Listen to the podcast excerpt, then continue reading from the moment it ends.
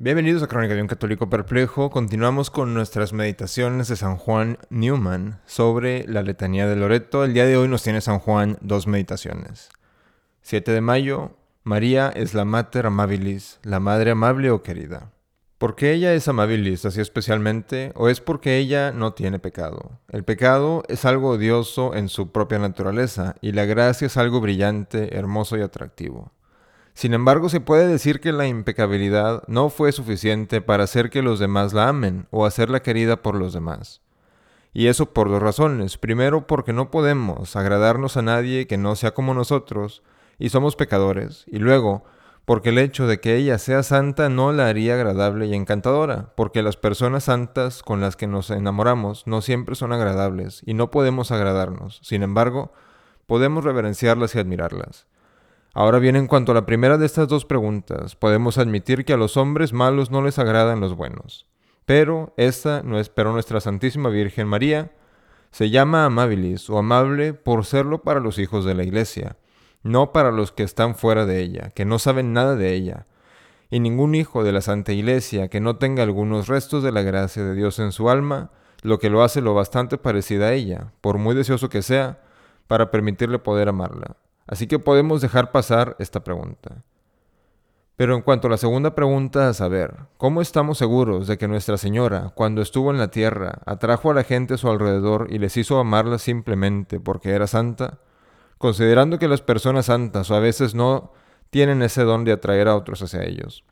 Para explicar este punto debemos recordar que hay una gran diferencia entre el estado de una alma como el de la Santísima Virgen, que nunca ha pecado, y un alma, por santa que sea, que una vez cargó con el pecado de Adán, porque incluso después del bautismo y el arrepentimiento sufre necesariamente las heridas espirituales que son consecuencia de ese pecado. Los santos en verdad nunca cometen pecado mortal, es más, a veces nunca han cometido ni un solo pecado mortal en toda su vida. Pero la santidad de María fue más allá de eso. Ella nunca cometió ni siquiera un pecado venial, y se sabe que este privilegio especial no pertenece a nadie más que a María. Ahora bien, cualquier falta de amabilidad, dulzura, atractivo que existe realmente en los hombres santos surge de los restos del pecado en ellos, o también de la falta de una santidad lo suficientemente poderosa para vencer los defectos de la naturaleza, ya sea del alma o del cuerpo. Pero en cuanto a María, su santidad era tal que si la viéramos y la escucháramos, no podríamos decir a quienes nos preguntaran nada sobre ella, excepto simplemente que era angelical y celestial.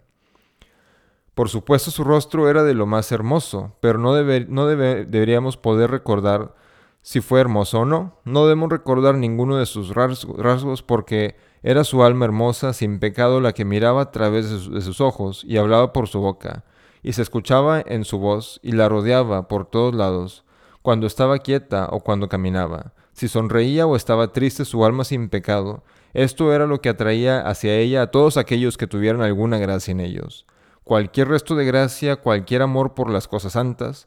Había una música divina en todo lo que, le, lo que decía y hacía, en su semblante, en su aire, su comportamiento, que encantaba a todo corazón verdadero que se acercaba a ella. Su inocencia, su humildad y modestia, su sencillez, sinceridad y veracidad, estas cualidades las que le hacían tan adorable, y si la viéramos ahora, ni nuestro primer pensamiento, ni nuestro segundo pensamiento sería lo que ella podría hacer por nosotros con su Hijo, aunque puede hacer tanto. Pero nuestro primer pensamiento sería, oh qué hermoso, y nuestro segundo pensamiento sería, oh qué horribles criaturas odiosas somos. Y la segunda meditación para el día de hoy es María es la rosa mística. ¿Cómo María se convirtió en la rosa mística, la flor escogida, delicada y perfecta de la creación espiritual de Dios? Fue por haber nacido, nutrido y protegido en el jardín místico o paraíso de Dios. La escritura hace uso de la figura de un jardín cuando habla del cielo y de sus benditos habitantes. Un jardín es un lugar de terreno reservado para árboles y plantas, todo bueno, todo variado, para cosas que son dulces al gusto o fragantes en olor, o hermosas a la vista, o útiles para la nutrición y en consecuencia su sentido espiritual, significa el hogar de los espíritus benditos y las almas santas que habitan ahí juntas, almas con flores y frutos sobre ellos, que por la cuidadosa crianza de Dios han, llegado a dar flores y frutos de gracia, flores más hermosas y fragrantes que las de cualquier jardín. frutos más deliciosos y exquisitos que los que puede madurar un laborador terrenal. Todo lo que Dios ha hecho habla de su Hacedor.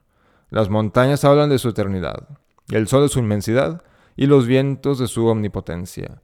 De la misma manera las flores y los frutos hablan de su santidad, su amor y su providencia. Y lo que son flores y frutos tal vez debe ser el lugar donde se encuentran. Es decir, como se encuentran en un jardín, por lo tanto, un jardín también tiene excelencias que hablan de Dios, porque es su hogar. Por ejemplo, estaría fuera de lugar si encontráramos flores hermosas en el peñasco de la montaña o frutos ricos en el desierto arenoso.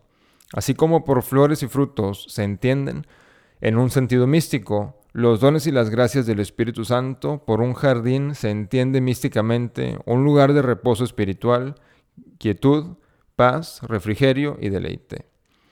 Así nuestros primeros padres fueron colocados en un jardín del placer, sombreado por árboles, hermosos para la vista y agradables para comer, con el árbol de la vida en medio y un río para, regar la tierra. Así nuestro Señor, hablando desde la cruz al ladrón arrepentido, llama al lugar bendito, al cielo, al que lo, llevaba para, lo llamaba paraíso, o jardín del placer.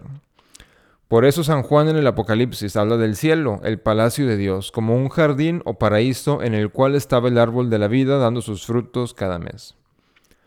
Tal fue el jardín en el que la rosa mística, la Inmaculada María, fue resguardada y amamantada para ser la madre del Todo Santo Dios desde su nacimiento, hasta su desponsorios con San José, un término de trece años. Durante tres años estuvo en los brazos de su Santa Madre, Santa Ana, y luego durante diez años vivió en el templo de Dios en esos jardines benditos, como pueden ser llamados, ella vivió sola, continuamente visitada por el rocío de la gracia de Dios y creciendo como una flor cada vez más celestial, hasta que al final de ese periodo fue apta para habitar en ella, del Santísimo. Este fue el resultado de la Inmaculada Concepción. Exceptuando a ella, la rosa más bella del paraíso de Dios, ha sufrido una plaga y ha tenido el riesgo de contraer lombrices y langostas. Todos menos María. Ella desde el principio fue perfecta en su dulzura y en su hermosura. Y al fin, cuando el ángel Gabriel tuvo que venir a ella, la encontró llena de gracia, que, por su bien uso, había acumulado en ella desde el primer momento de su ser.